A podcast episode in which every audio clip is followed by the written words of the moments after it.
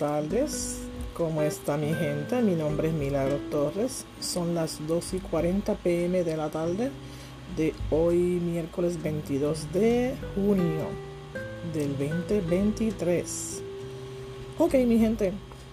Espero que estén bien, que todo su entorno esté bien, que todo su su sistema emocional, espiritual, todo esté en orden, es lo más que deseamos, ¿verdad? Entonces, um, hoy yo quiero llevarle un mensaje. En las situaciones cotidianas de nosotros los seres humanos, ya sea problemas, situaciones, este, ¿verdad? Lo más que abunda, problemas, situaciones, eh, infidelidades, este, um, juzgar a las personas, de todo, de todos los temas que uno puede encontrar. Entonces, la pregunta mía es, ¿qué haría Jesús? Esa es la pregunta. En todas estas situaciones que uno pasa en la vida, ¿qué haría Jesús? Ok, vamos allá. Vamos allá, mi gente preciosa, bonita. Mira, lo primero, lo primero que debe abundar en nosotros los seres humanos es el amor, ¿verdad? El amor incondicional. Explorar cómo Jesús demostró un amor incondicional hacia todas las personas y cómo podemos aplicar este principio en nuestras vidas. Pregúntate cómo tú podrías aplicar este principio del amor en tu vida hacia los demás. Ese es el primer punto. El segundo punto es el perdón y la reconciliación. Discutir el poder del perdón y la importancia de la reconciliación, basándonos en los ejemplos de Jesús y cómo podemos aprender a perdonar a los demás. Pregúntate, cómo tú puedes aplicarte ese término perdón en tu vida si tú fueras Jesús.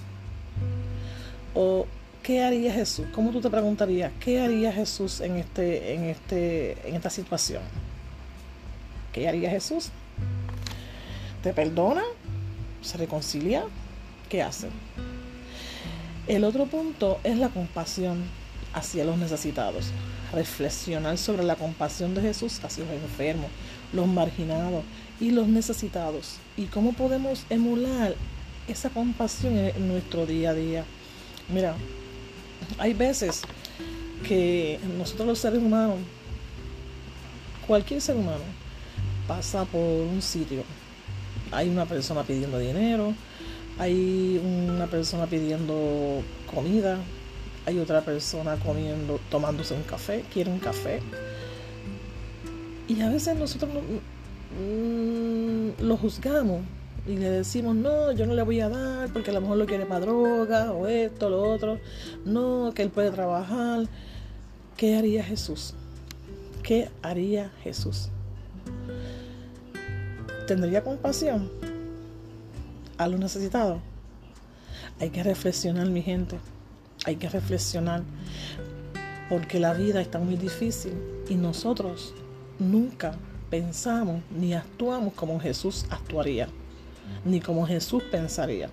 Sin embargo, esa es una de las cosas que Dios nos envió a esta tierra, a ser imagen y semejanza de Cristo. Y nosotros no lo hacemos. Ok, otro punto, la humildad y el servicio. Analizar cómo Jesús nos enseñó a ser humildes y a servir a los demás. Y cómo podemos aplicar estos principios en nuestra vida cotidiana.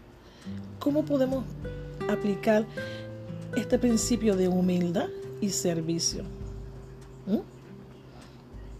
La humildad es bien importante en la vida del ser humano, gente. Es bien importante. Y el servicio. Acuérdate de una cosa. Dios nos envió a servir no a ser servido. ¿Ok? Entonces, otro punto es la fe y la confianza en Dios. Explorar, la fe inquebrantable de Jesús y cómo podemos fortalecer nuestra propia fe y confianza en Dios. Tenemos que confiar, tenemos que confiar en Dios y tenemos que tener esa fe, mira, como un grano de mostaza. Así, tenemos que tener fe, fe en que Dios siempre lo va a hacer, siempre. Si tú tienes fe, Dios lo va a hacer, ¿ok? Así que siempre piensa en eso. La fe mueve montañas y la confianza en Dios es una cosa bien importante. Pues si tú no confías en tu Padre, que fue el que, el que te hizo, tu Padre que fue el que te creó, el que te puso en ese vientre de tu madre, entonces estamos un poquito mal, ¿verdad que sí? Entonces, otro punto, la importancia de la oración. Hablar sobre la vida de oración de Jesús y cómo la oración puede ser una herramienta poderosa en nuestra relación con Dios. A veces nosotros los seres humanos, no sé si le ha pasado, pero me imagino que sí, nos acordamos de Jesús cuando necesitamos. Nos acordamos de Jesús cuando tenemos un problema. Nos acordamos de Jesús cuando un hijo tiene un accidente o está enfermo, tiene cáncer, cualquier enfermedad. ¿Verdad? Ahí nos acordamos de Jesús. Pero mientras todo está bien, mientras tenemos nuestros hijos sanos, mientras tenemos una vida saludable, mientras todo está en perfecto orden, no nos acordamos de Jesús. Entonces, nosotros tenemos que orar en todo momento, en todo momento. Y mira que este mundo está tan difícil y tan difícil que tenemos que orar siempre, a cada segundo, por nuestros hijos, nuestra familia, por la situación del mundo, por todo, por nuestras amistades, por todo el mundo, mi gente. Eso es bien importante la oración. Entonces, el otro punto es el propósito de la vida. Reflexionar sobre el propósito de nuestras vidas a la luz de las de las enseñanzas de Jesús y cómo podemos vivir una vida significativa y plena. ¿Viste? El propósito de vida. ¿Te has preguntado tú cuál es tu propósito en la vida? ¿Alguna vez te lo has preguntado? Pues pregúntatelo.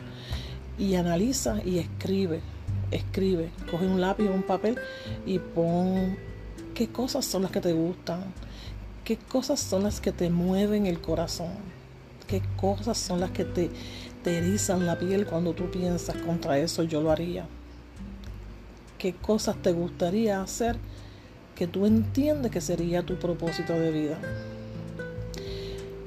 Otro punto, la justicia y la equidad discutir cómo Jesús defendió la justicia y la equidad y cómo podemos trabajar por un mundo más justo basándonos en sus enseñanzas.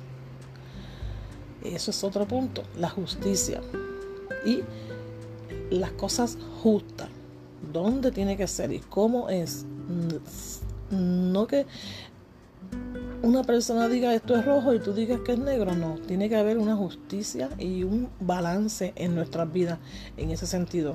Siempre tiene que haber un nivel de justicia. Nunca podemos estar al lado de la injusticia. ¿Ok? Bien importante. Entonces, el otro punto, el poder de la enseñanza, de la esperanza. El poder de la esperanza.